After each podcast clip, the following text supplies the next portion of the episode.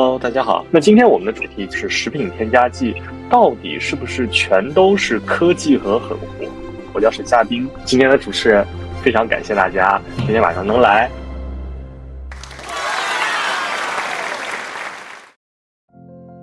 今天也是非常荣幸，请到了连我在内的三位嘉宾。那首先做个简单自我介绍。大家好，我是菜妈，我是菜妈和钱爸的菜妈，对对对。然后我本身是营养师，然后自己因为在知乎上一直在写母婴相关的内容嘛，因为我也有两个孩子，所以大部分的主题会关注可能母婴跟营养食品交叉比较多的，所以就是一些热点跟可能孩子啊健康相关的，也是我会关注到的。所以今天也很荣幸来跟大家两位老师学习，跟大家一起探讨，我叫全全，我自己本职工作是一个食品研发工程师，对各种添加剂的使用啊，其实还是相对比较熟的，因为我本身就是专业是这一块儿，然后现在也在做这一块。今天呢，可能更多的是从这个就食品从业者，特别是作为一个这个食品专业的研发工程师的角度，来给大家去讲一讲。好，欢迎钱老师啊。今天呢，我们仨也是想和大家来聊一聊关于这个科技狠活啊，聊一聊这个海克斯科技这个事儿。最开始这个事儿出来的时候呢，我也没有在意，因为我觉得食品添加剂这个内容，当时我的感觉其实就是，我觉得我们该说的都说完了。如果你说对于一些其他的话题，一个新冒出来的食品安全的一个问题，那我们可能需要去做一些解释。但添加剂这个问题，包括像防腐剂，真的是老生常谈的问题。如果你真的站在一个正经的科普者的角度，其实没有什么好聊的了。聊的话也是把几年前的东西搬出来再跟大家说一遍。但是没想到这个梗越炒越热，话题，呃，放得越来越大，到最后形成了非常大的舆论攻势，甚至还把一些企业和特殊的食品品类给拉进去了。其实我到现在都没有想到为什么酱油会成为受害者，这个事儿其实真的很令人费解。所以，关于酱油这个问题，等一下我们请钱老师和菜妈好好跟大家聊一聊。包括我可能也想聊一聊我的观点。那我们首先先从今天的主要的一个问题入手，就是关于食品添加剂。那到底什么是食品添加剂？它的安全性如何？我们还是先请钱真老师和大家来聊一下。呃，食品添加剂有这么几个作用，第一个就是增加食品的色香味，然后第二部分就是使食品变得更加稳定，然后第三部分呢就是便于加工，便于。储储存便于运输，说说白了，其实各种各样的食品添加剂，它干的就是这个事情。它要么就是让食品变得更好吃、更好看，闻着更香，然后或者是它在这个食品加工工艺中，它可以去防腐，它可以去抗氧化，然后通过这种方式来使食品变得更加稳定，或者是像乳化剂或者增稠剂、稳定剂，它会让食品不会发生像水油分层啊之类的。然后另外一些就比方讲加工助剂。然后还有其他的一些抗结剂啊之类的，它可能能够保证这个食品在储运过程中不出问题。我觉得食品添加剂其实，在生活中还挺常见的。我觉得对它恐惧，是因为它可能不知道哪些是属于食品添加剂这个范畴类别里的，然后听到添加就觉得是一个不好的，所以大家会恐惧。另外一方面是由于一些商家过多的去强调零添加、无添加，其实就是把大家就是站在了对立面，所以就会引起大家情绪上的一些负面。从商家有的时候也是为了契合消费者对于食品的一些期待，另一方面他可能也需要有一些卖点的挖掘，所以会过度的强调这个零添加。确实，当我们去看超市当中，比如说一些食品的这个包装上，它会有非常醒目的标识。但凡他是比如说想打零添加的这个口号，或者是打一些擦边球，他一定会把它写的非常清楚。我想聊聊我的看法，因为我们当时大三的时候学了食品添加剂这个课，呃，当时学的时候我们在拆分这个定义的时候呢，呃，有几个关键词，第一个就是食品添加剂其实是有天然的部分，只不过在我们日常使用的时候，天然的食品添加剂会有很多的限制，而不是完全像大家所认为的一定是人工合成的。色素为例。那其实有一些原因，比如说天然色素稳定性差，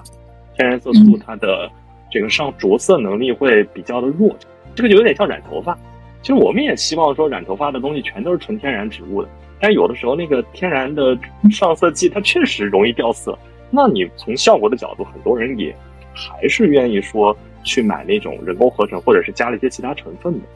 所以就是大家要撇除对于食品添加剂的一个固有的认知。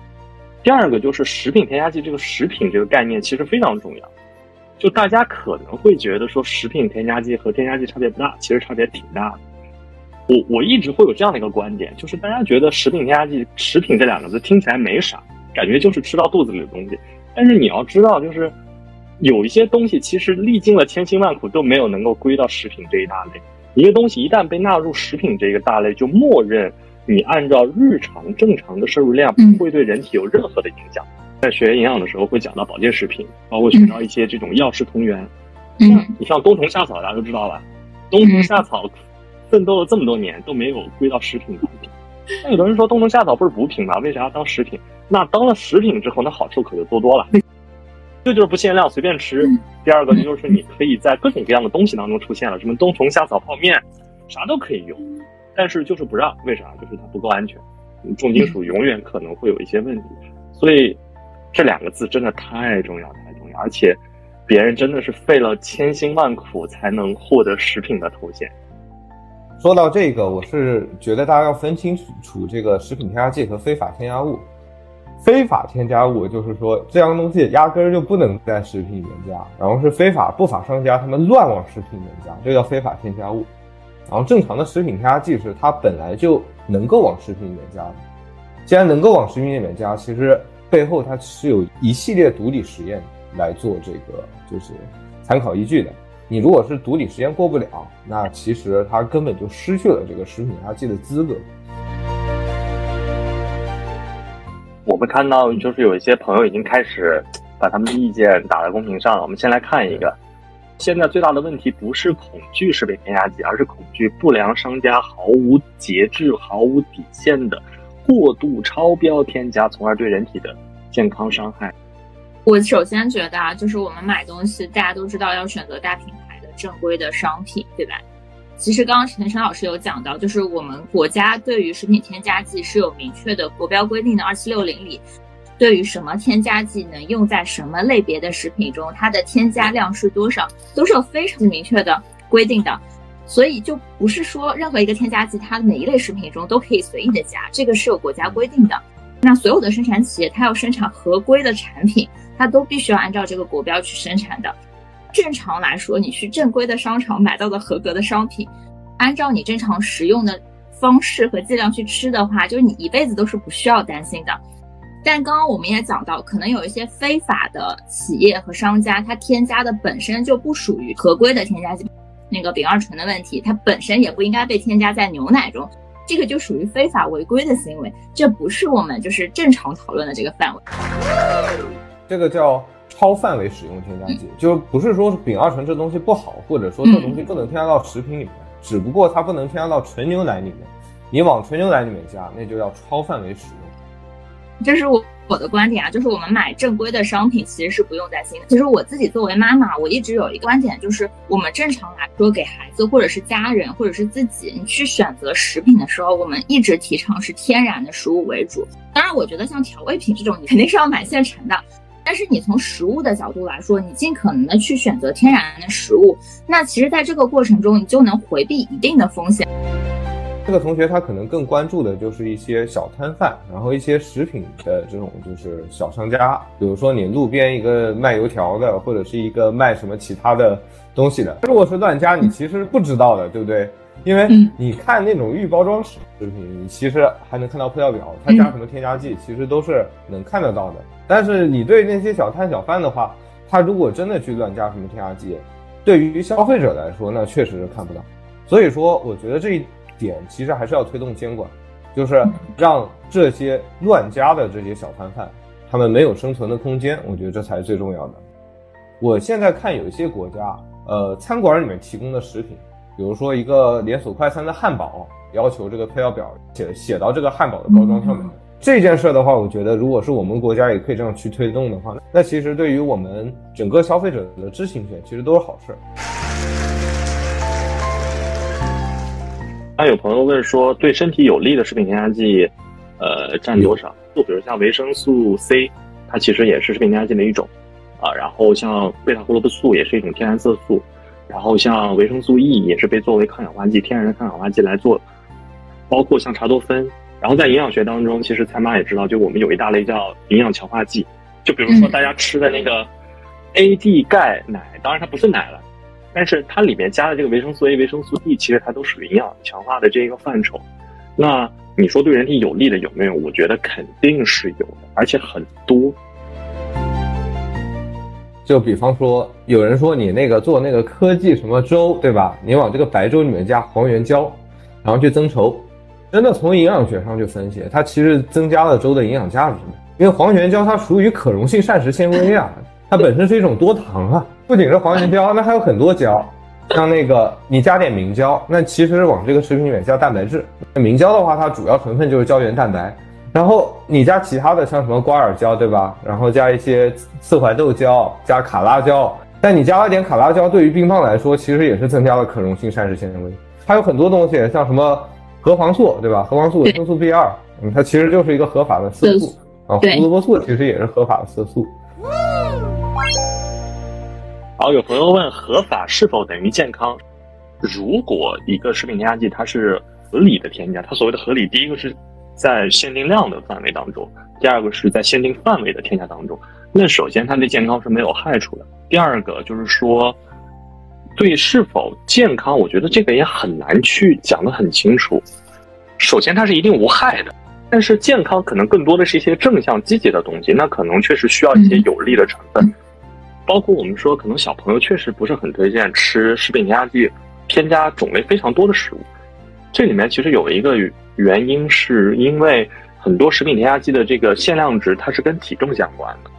所以说在这种情况下，呃，我觉得小朋友因为他体重相对比较弱，所以他对于这些食品添加剂可能从安全性的角度上来说，呃，会更谨慎一点。这个是我们说为什么给孩子要格外谨慎的一个比较重要的一个原因在里面。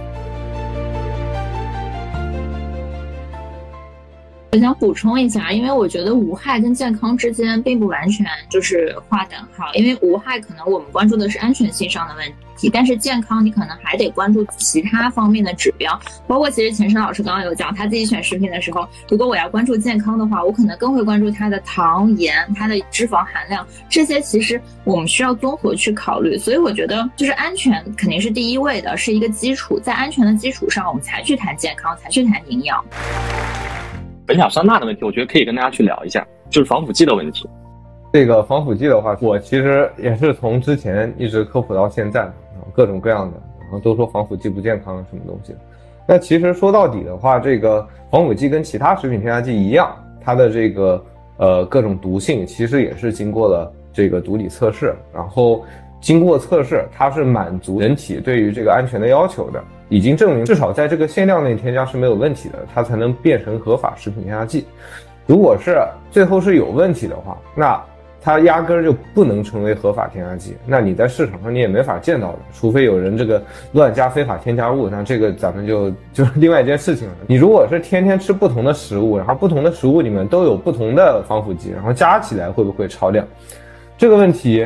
呃，我看到就是之前评论有很多人在问，其实法规制定者早就考虑到这个问题了，所以说他才会把这个呃在防腐剂里面，它有一个叫比例加和原则，也就是说，对于防腐剂和抗氧化剂这两种来说，呃，你如果是一个食品里面加了，比方说加了两种防腐剂，那每种防腐剂占它最大限量的这个占比啊，把它给加起来是不能大于一的。换句话说，你如果是加了两种防腐剂的话，那你每种防腐剂你都不能顶着限量加了，你必须要给它减量，减到原来限量的一半，你才能加。如果三种防腐剂呢，那你每一种就要减到更少。你防腐剂你加的种类越多，那每一种防腐剂你的这个含量就要减到越低，那才是合法的。如果是抓到说你这个防腐剂一测，然后发现它整个加起来超量了，那其实这个食品它也是不合格的食品，也是不能吃。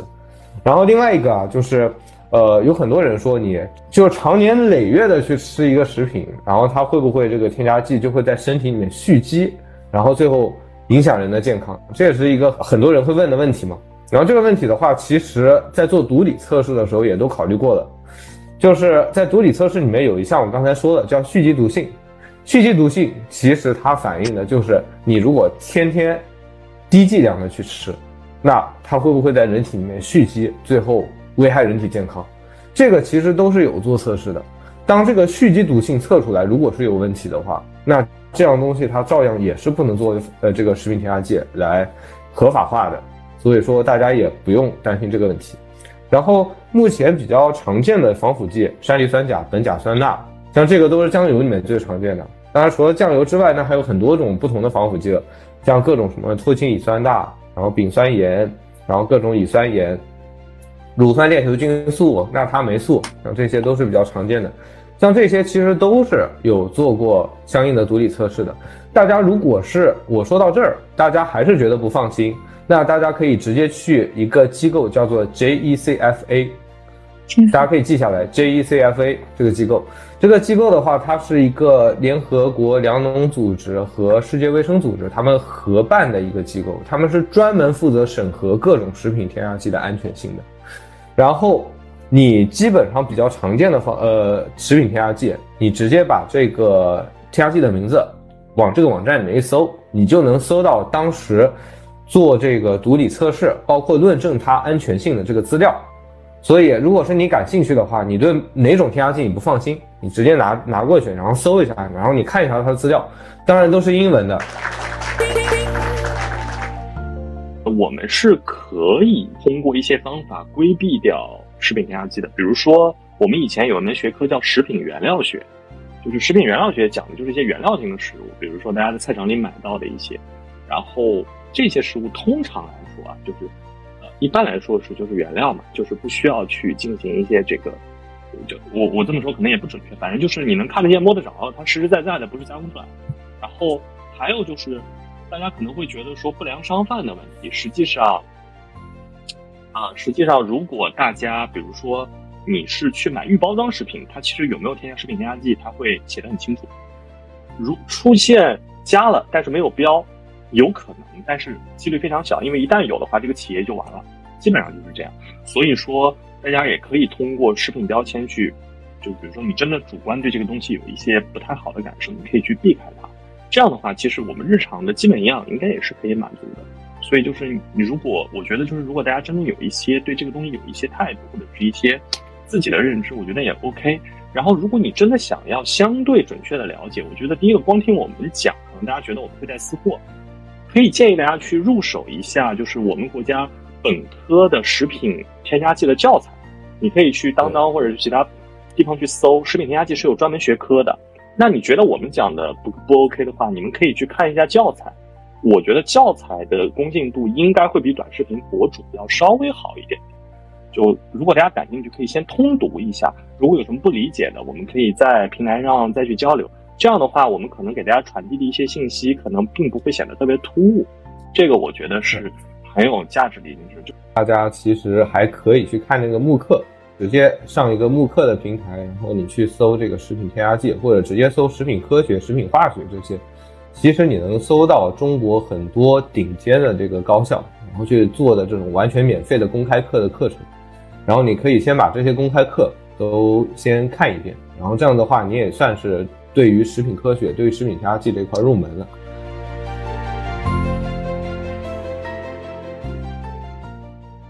辛吉飞将食品问题推到目前，这个我是同意的。但是食品安全问题这个事儿吧，嗯，它其实也不存在幕前幕后，它只存在于大家的心里。社会上常见的或严重的疾病有哪些添加剂是尽可能需要避免的？有一个我要跟大家提一下，就是呃，苯丙酮尿症的人好像是要限不能吃阿斯巴阿斯巴甜，对，要限阿斯巴甜的。对，这个是确凿的。就是如果你有苯丙酮尿症的话，阿斯巴甜是要限。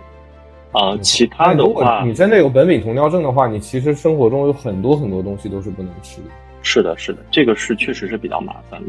然后大家可能会说毒性高和低的问题，我的理解就是，在国标当中，它允许添加的量和范围可能会更少一些，所以大家就觉得它的毒性可能会更高一些，这是我个人的一个认理解啊。关于苯甲酸钠，其实有一个大家很熟悉的东西里面也添加了，就是可乐。就饮料中加了很多，对就是还我还看到就是有有这样一个说法，说那个山梨酸钾是比苯甲酸钠更安全的。然后某公司它就是为了省钱，所以添加的是苯甲酸钠，不是山梨酸钾。就是类似这种东西的话，我是觉得你只要是按照限量去添加，然后没有超量添加的话，那其实安全性是差不多的。然后也没有说山梨酸钾它比苯甲酸钠更加安全或者更加不安全，没有这种说法。就你只要不超量添加，也不超范围添加。国内从什么时候开始广泛使用食品添加剂的？钱老师有去了解或者查一下？我就我专门去查了一下。就首先啊，就是呃，中国它其实是在一九七三年的时候，就卫生部啊专门成立了一个协作组，叫做食品添加剂卫生标准科研协作组。这是一九七三年啊。然后在一九七七年的时候，呃，还有具体时间的，一九七七年十月二十号这一天。我们起草出台的第一个食品添加剂标准，这个食品添加剂标准那个时候按照还按照 GBN 五零杠七七，就叫食品添加剂卫生标准。当然，这个就是我们现在的 GB 二七六零啊。真正的 GB 二七六零是在一九八一年是正式颁布的，然后这个这个就叫食品添加剂使用卫生标准，也是我们目前就是运用的最多的关于食品添加剂的标准了。这是一九八一年颁布的，然后。进行了数次的改良，然后现在就形成了咱们目前正在使用的这样一个版本，应该是二零零六年的吧？二零一二，最哦，二零一二年，不好意思，不好意思，二七六零标准，嗯，然后二七六零这个标准呢，呃，其实修订是一直在进行的，然后每年可能都会出几个修订版，然后这个修订版的话。呃，大部分情况下都是添，就是添加了一些新的食品添加剂，就是刚刚申扩成功的新的食品添加剂，把它给添加进去，然后也会添加一些，就是比如说原来它范围比较窄，然后给它扩项，扩到不同的这个呃食品范围里面去，然后像这些每年都会有几次，呃，一般来说。每隔四到五年都会有个比较大的修订，所以说目前这个食品添加剂的标准可能在今年或者明年就会有一个比较大的修订，到时候大家可以关注一下。进入到下一个话题，就来聊一聊关于这个另外一大类，就是所谓的无糖和无热量的健康食品都不含添加剂吗？零添加真的好吗？这个我们来让蔡妈和大家聊一聊吧。我觉得这个风气在儿童食品中就特别明显，因为就是大家在给孩子买食品的时候，就会说就是强调零糖、零添加、零什么，嗯，就是我觉得一开始可能大家的发心是好的，因为我们一直说孩。可能要尽尽量给他们去吃一些天然的食材，但我觉得天然食材的这个原本的目的，并不是说大家完全要回避所有的调味料。就是我接触的很多妈妈，到后来就会有一点矫枉过正。就是一岁后，其实膳食指南都说了，大家要融入清淡的家庭饮食是可以加调料的。然后有的妈妈甚至是三岁前都不吃任何调味料给孩子，就是绝对排斥任何。那我就觉得，其实食品的一些厂家也是可能利用了家长这些心态，就会嗯相应的推出一些零糖的这些食品。我并不觉得说糖和盐，包括其他的一些啊，就是在适量使用的范围内，其实我觉得都是合理和合适的，也是需要的。因为其实糖盐它有很多，除了大家知道的危害以外，它毕竟也是一个调味料，是可以给食品增加风味的。所以我觉得就是。没有必要完全去追求零糖。另外一方面，从经济的角度来说，其实零糖的食品、零添加的食品，相对来说价格也会更贵。如果你去观察一下，我就举一个零糖酸奶的例子，你看一下普通的酸奶去跟无糖酸奶比，无糖酸奶是贵很多的。哦，酸奶价格的问题，我之前不是做了一个评测实验室，然后评测了一下每一百克的单价嘛。呃，无糖酸奶的比有糖酸奶最贵的比最便宜的差不多是七到八倍的价格。这个可能我能稍微解释一下，就是它这个贵，其实有一部分啊，我只说一部分，嗯，可能贵在这个菌种上，因为你如果是有糖的酸奶，你其实加糖，你其实可以很好的去掩盖它的酸味，嗯，对。如果是你无糖的酸奶的话，那其实它最后对发酵工艺要求很高。你如果发酵工艺不好的话，那酸酸奶就特别特别的酸。然后你这样的话，你又不加糖，你吃进去的时候就非常的难吃。所以在这个层面上，你菌种必须要好而且必须要用那种就是产酸产的不是特别多的这种菌种，所以这个就比较难得。这个我还真多说两句，因为那时候我们现场测了，呃，同样不加糖的酸奶可能有三四款，它们的味道真的有的是像陈老师说会很冲，有的确实会温和一些。然后包括像有一些品牌，它会标识我会加一些专利的菌株去发酵，目的就是为了去中和它这个比较酸涩的这个口感。嗯，对，所以这个确实是这样存在的，但是我觉得这个价格确实是也是比较夸张的，所以选择其实在于各位嘛。就是有朋友说，就是贵的就一定比便宜的好，因为贵的没有糖，便宜的有糖。我觉得也不完全是这样。从某种意义上来说，喝奶就比不喝奶更重要一些，而不是说买贵和便宜的。这可能是对于酸奶我们的一个认知。然后关于自制酸奶，我觉得挺好的呀，算比较安全的。注意点，我自己做没啥注意点，就买菌株，然后把温度控制好。容器消尽尽量用容器消毒，容器消毒对对对很重要。然后温度控制也很重要。然后菌株的话，你可能要买一些比较靠谱的。然后你如果是比如说拿自己拿那个已经有的酸奶，然后做胚子，然后去发酵的话，有些可能会出现发酵不成功的情况，这个可能也是得注意的。抗生素然后特别是你千万别拿那个常温酸奶去发酵，常温酸奶是啥都发酵不没有出来里面已经没有菌。对，我看到那个评论区有说聊聊国外富人为什么都吃 organic，然后这边我要说一下，有机食品不一定好啊，这个只是国外的一个风潮而已。然后为什么都吃？那是因为国外它宣传有机食品可持续，然后有机食品贵，然后它又健康什么的，但这些不是真的。然后还有就是说零添加好像可以低于一定量就可以标示无添加，并不是一点点不含。目前中国对于零添加是没有标准的，所以说嗯如果是你看到一个配就是产品啊，它标注零添加，有的公司它比较好，它可能就真的是一点食品添加剂都没有。但是有的公司它可能会走一些擦边球啊什么，这些都有可能。关键就是在于中国并没有对于零添加做一个专门的标准限定，说什么样叫零添加，什么样不叫零添加。是啊对，就你零添加蔗糖也是零添加呀，零糖也有很多文字游就你。看它后面那个具体是啥，你才能判断。而且这个东西不受法律保护，它想怎么标都行。哎，还有真空包装里的鸡腿里有亚硝酸盐，是不是不太好？啊，怎么说呢？你如果是从食品安全角度来说的话，如果是没有亚硝酸盐，我还真的不敢吃。为啥呢？你如果是没有亚硝酸盐的话，很有可能它这个真空包装的这个各种卤味啊什么里面，特别容易有这个肉毒梭菌繁殖。这个肉毒梭菌一一旦繁殖了，就会产生肉毒毒素。这个东西只要量过了，你吃了你就会死。真的，我不是开玩笑。这个肉毒症它其实症状是非常非常强的。所以说，你如果是里面加点亚硝酸盐，亚硝酸盐它能特异性的抑制肉毒梭菌繁殖，所以它其实保证了食品安全。当然，你说有害，确实有害。呃，因为亚硝酸盐你如果量太多了，它会跟这个就体内的蛋白质啊反应生成 N 亚硝胺这个物质，然后它是有一定的致癌性的。爱心这也是真的，对吧？但是这其实更多就是一个两两害相权取其轻，对吧？你一一边是添加亚硝酸盐，这个亚硝酸盐可能对身体或许有那么一点点危害，对吧？这个危害是可以被控制，为啥呢？因为在这个国标里面，这个亚硝酸盐它的限量是有非常明确的限量的，你是是是不能多加的，而且它不仅看限量，它还看残留量。如果是残留量大于这个国标 gbr 七六零的标准的话，那也算是违规。所以对于亚硝酸盐的话，其实国标已经非常非常严格了。我们要警惕的是什么？大家知道吗？现在在国外有很多做培根的、做香肠的，然后你看配料表，里面会有一个叫 celery powder，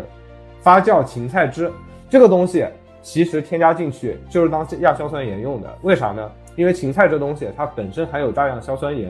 经过了一段时间的发酵以后，它就生成了天然的这种亚硝酸盐，而且这个发酵芹菜粉里面可以含有大量的亚硝酸盐。这个东西你添加到这个产产品里面，其实跟你直接加亚硝酸盐没有区别，但是亚硝酸盐它在配料表中又看不到了，它又不见了。你以为这个发酵芹菜粉这个东西很天然很天然，但这个东西它其实就是亚硝酸盐，而且它还没限量。所以有很多人说这个盲目追求零添加，追求清洁标签。我我个人是感觉，我还不如你把这个真正的这个化学添加剂，你就直接给添加进去，因为发酵芹菜粉它的价格比起亚硝酸盐它要贵很多，它势必会带来这个成本的上涨。你如果是一个清洁标签的这个呃培根啊，或者是一些肉肠啊之类的，那可能比普通的要卖个两贵贵个两三倍。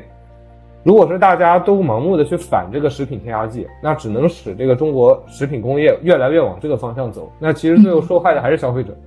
然后关于亚硝酸盐是这样的，就是亚硝酸盐本身还好，就主要是亚硝胺嘛。然后通过一些比如像维生素 C，还有像一些这种抗氧化物，比如像大蒜素或者是像姜黄这种东西。它其实是有抑制产生亚硝胺的能力，所以为什么我们老说吃烧烤的时候再搞点什么蔬菜吃吃，其实就是，就是给它对冲一下嘛。然后还有朋友就提到说，关于这个蔬菜当中可能都会有亚硝酸盐的问题，这个确实是存在的。就是你无论是烹饪过之后的剩菜，还是没有烹饪直接放在比如常温或者低温环境下，其实蔬菜特别是一些绿叶菜，它的亚硝酸盐确实是会随着时间放置时间的延长而增加的。就哪怕你不动它。你放那儿也会有，所以为什么建议大家吃新鲜的？有这样的原因在里面。亚硝酸盐呢，其实科普我们写了很多，像范志红老师，然后像像钱老师，包括像蔡妈，我们都写过。就大家如果感兴趣的话，这是另外一趴，呃，我们可以去搜一下，是有一些方法减少食物当中，特别是蔬菜当中亚硝酸盐的含量。当然，有个很重要的就是腌制食物，还有一些卤制的酱制的食物，它的亚硝酸盐的残留量整体的量确实是偏高的，可能需要大家去克制和尽量少吃。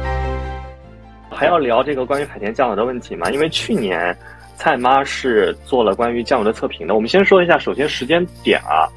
蔡妈做测评是在二零二一年，海天的事儿被爆出来，或者说大家比较关注是今年，所以不存在就是之前就有这个问题。然后做测评这个，我得说一下，就我们做测评真的是没有利益相关，大家所有的样品都是自己采购啊，然后包括最后给出的一些结论，虽然可能有很多个人成分在里面，但是真的你说有利益相关吗？就我先说啊，就是人不可能做到绝对公正。就我们做科普做这么长时间，就你总会有一些这种个人的情感情绪去影响你的判断和表述，而且有东西不是非黑即白的，你总是会有个人观念。但是我们也是尽尽可能的，就是说相对准确的表达。我觉得我可以先聊一下，就是就是正好接着这个食品添加剂嘛，可以说一说酱油中大概有哪些食品添加剂，它们分别可能是做什么的。就因为我去年也搜集了大概有三十几款酱油，然后我看了一下大家的配料表，然后我大致分了一下，如果讲的不全面，可以秦老师、沈老师补充一下。就我大致分了一下，就首先是增鲜的，就可能大家。在热点上的这个物质，就是它其实是通过一些增味剂来起到这个让酱油更鲜的这个目的。然后我自己有一点小思考啊，就是大家可能对于酱油，就是大家知道酱油主要是干嘛？就是提鲜的嘛，对吧？它是让食物更鲜。如果你是想要更咸，就直接加盐就好了。那酱油就是让味食物更鲜的。那在这个过程中有两个方法可以让它更鲜。第一就是让它自己足酿发酵。就像大家看到的什么足酿多少多少天，足酿多少多少年，对吧？这个就是通过自然发酵来达到这个，就是大豆发酵嘛，达到这个鲜味的这个物质呈现。第二种时间不够，就加东西来凑，那我们就会加一些鲜味物质，比如说谷氨酸钠，然后大家看那个五醇味和甘酸二钠，还有五，嗯，这个肌酐酸二钠这些的橙类物质，让这个酱油更鲜。那这中间的问题，并不是说这个东西，呃，不好。我觉得核心在于你愿意花多少钱在酱油上。那通常我看了一下价格啊，一般二十块钱以下的这个酱油，它没有办法把这个酱油发酵时间保持到，比如说一百八十天或者是多少时间。因为你在这个酱油发酵的过程中，你得去管着它吧，你不可能说你把酱油自己在那儿发酵，那你管着它这个时间时长，它是需要成本的。比如说你得去。至少得维护它吧，这个时间成本其实就增加了这个酱油本身的，我觉得价格的成本在里面。那不需要这么长时间发酵的酱油，你通过添加这些鲜味物质，那其实就可以达到有鲜味的这个目的和结果。那其实它的价格也会相对成本会低下来。我觉得这个是大家首先要考虑清楚，你这个酱油愿意花多少钱。第二个就是防腐剂，其实刚刚也讲了挺多。然后其实我觉得就是酱油本身就很咸，因为我们就是学营养，大家都知道，就是过甜和过咸的东西，它本身就有防腐的作用。就像这个蜜饯啊、水果罐头啊，包括蜂蜜这种，它本身就有防腐的这个作用。然后酱油其实本身。我觉得它可能在很咸的过程中是不需要加防腐剂的，但是可能在我们保存。呃，这个我觉得钱老师可以帮我补充一下啊，就是可能有一些酱油会加，有些酱油不加。加了防腐剂，其实呃，对于它的开盖保质期肯定是有帮助的。就是大家的话，就是拿到酱油肯定要开瓶嘛，然后基本上是个酱油它都会写开封后请尽快食用，对吧？然后有的酱油你如果注意的话，它可能会写开瓶后请冷藏保存。如果是你加里面加了防腐剂的话，你可能比如说你开封以后你就摆灶台旁边。然后你摆个差不多好几个月，其实它可能也坏不了。那些没有加防腐剂的零添加酱油的话，大家尽量开封以后就冷藏保存，而且在使用之前要注意它有没有发霉。然后还有很多除了酱油以外，其他的一些比较天然的，像像蚝油，然后像其他的番茄酱、什么蛋黄酱之类的，它如果是非常天然，里面一点防腐剂都没加，那大家就得非常密切的注意这个事情。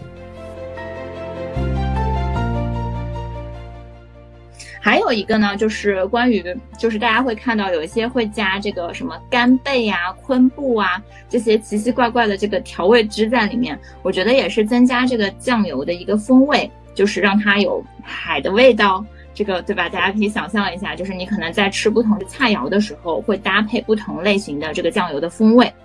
所以这个是大家可以去关注的。但是我想说的是啊，就是这些其实是我们在呃看到酱油添加剂的一些内容。国标呢是把酱油按照等级做了区分，那等级的这个指标就是我们所谓的一个氨基酸肽氮，会有分别不同的。我们一般特级酱油，大家看到什么特级什么什么酱油，它的这个指标得大于等于零点八。当然，不同的还有这个一级、二级、三级，特级是最好的，数字越小越好，这个才是判断酱油好坏的一个标准。这个我觉得才是大家应该记住的。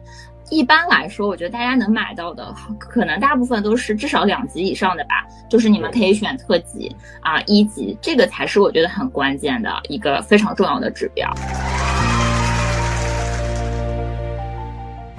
还还是有很多朋友说有没有害的问题啊？呃，我们就回到苯甲酸钠这个问题。我其实有在搜关于这个苯甲酸的暴露评估的问题，然后我没有搜到我们国家，我搜到韩国。我看了一下，就是韩国做了一个。统计就是每天加工食品当中苯甲酸的摄入量和 ADI 的比较。为什么是加工食品？因为天然食物一般也不会考虑加防腐剂。然后我们就发现说，平均消费量每天每个消费者消费的苯甲酸大概是 ADI 的百分之四点一。什么意思呢？就平均下来，每个人摄入的苯甲酸是这个所谓的最高可能存在风险的这个剂量的百分之五不到。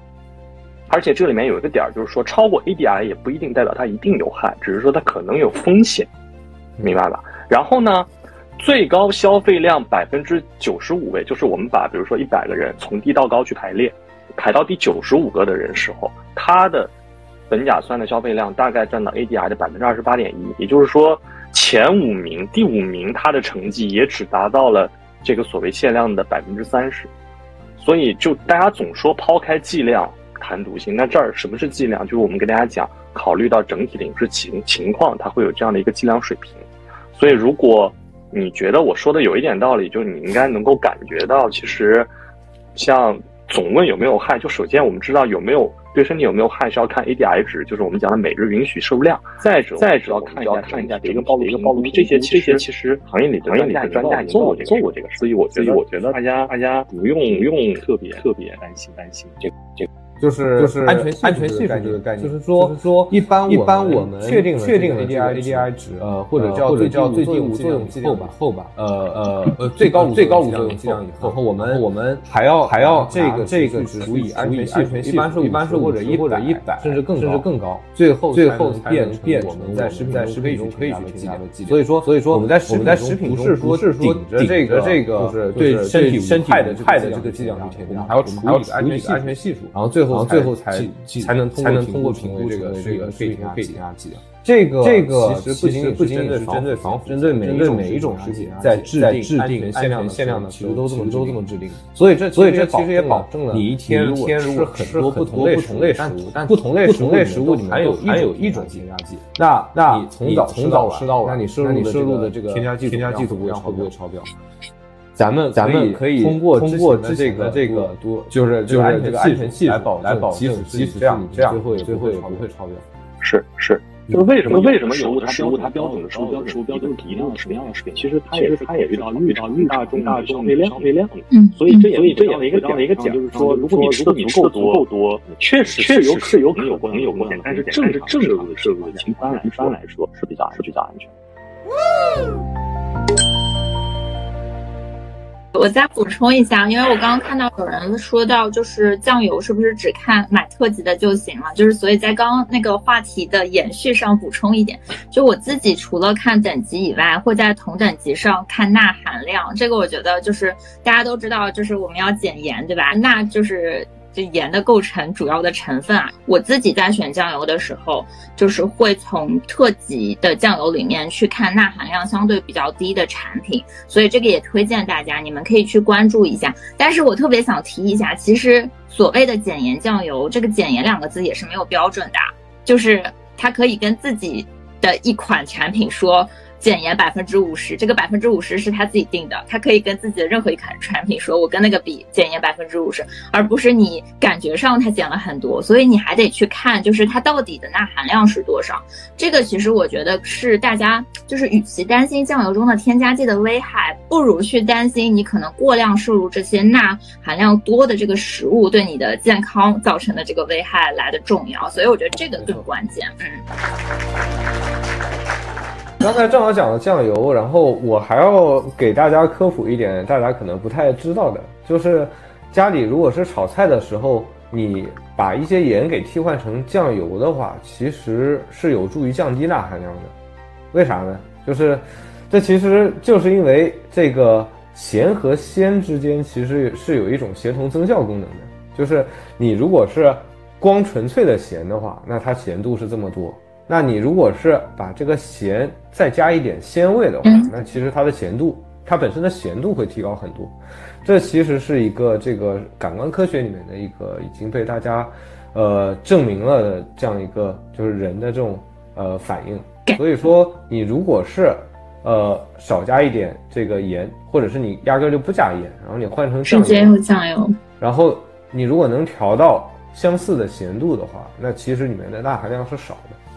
当然，如果是你用的是减盐酱油的话，那肯定效果更好了。好，我们往后看吧。呃，为什么科技和狠活能够火爆网络？它的爆火反映了大众的哪些心理和社会的现状？嗯，这个我这个我觉得嘛，就是至少至少它反映了一个社会的社会的现状，就是说就是说人们人们对于这个呃健康健康安全这方面的需求是越来是越来越高。这个这个其实是比较正向的一个现象，而且而且呃，人们人们可能是呃就是看了看了那个星际飞或者其他网红的这个这个博主视频以后，可能就会认就会认为。比如说，说我们在这个在这个路边摊的这个买的买的食品，一些比较一些比较便宜的食品，这些这些食品里到底到底会不会乱放食品添加剂？然后我们我们需要需要知道我们吃到的到底有没有乱放食品添加剂？我觉得这个是这个是一个呃呃就非常正当正当的需求需求。我也我也希望就是这方面这方面在未来是可以改善的。符合国家法律规定的添加剂对人体有没有害？你只要是符合国家法律规定。这个按照国家限量的这个剂量去添加，然后不超量添加，不超范围添加的话，就没有危害。这个我们之前已经科普过很多次。对对，就看大家是否愿意去信任了。科普有的时候是共情，有的时候不一定是知识的这个传播，因为有些时候大家会有自己的观点。其实为什么一聊到食物，大家就会很激动呢？一个是吃的，对吧？进肚子的。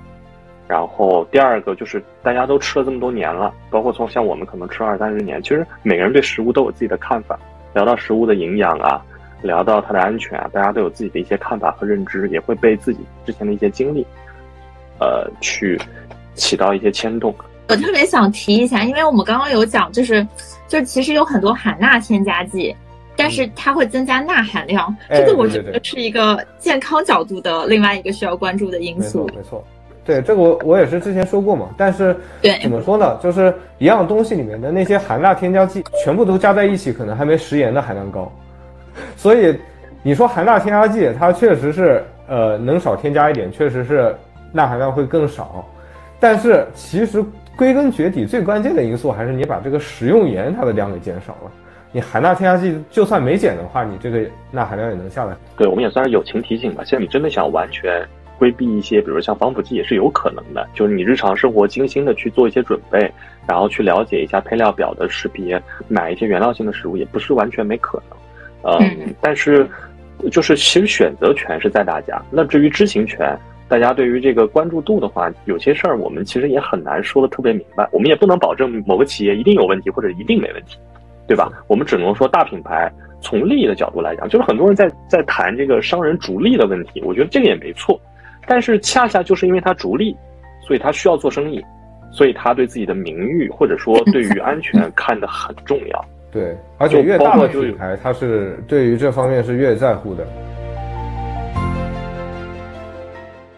有人说甲多的毒性比钠高，这是这是不对的啊，这这这是一个谣言啊，就是氯化钾。你那个就吃加有氯化钾的这个低钠盐的话，对身体是有好处的。这个已经被这个大规模的临床实验证据已经呃证明的非常证据确凿。所以说，你如果是能够能够把自己家里的盐给改成低钠盐的话，对于你整个家庭，包括你，然后也包括你的父母，包括你的孩子，高血压的患病率降低，其实都非常有用。然后，呃，亚铁氰化钾，亚铁氰化钾的话是食盐里面经常加的一种抗结剂，它添加量非常非常小，而且它对人体没有任何危害。这个之前也是被科普很多。然后那个有人说什么亚铁氰化钾在高温下会释放出氰化钾，这是瞎扯啊！目前炒菜是根本达不到这种上千度的高温。低钠盐好像有一些，比如讲晚期尿毒症患者，还有就是严重的肾功能不全者，这两个是不能用的。对，是的，是的。但是除除了这两类特殊人群，其他的人群都是可以正常使用的。这个就要看医嘱了。这个确实是就是要听医生的了。对，健康人群一般来说是，儿童也能吃，儿童没问题的。两位老师还有什么最后想要总结和补充的？嗯，我想说一下，就是可能我们任何人说的都是不对的。然后，如果你希望能有自己的观点，自己可以多去看，然后形成你自己的一些看法。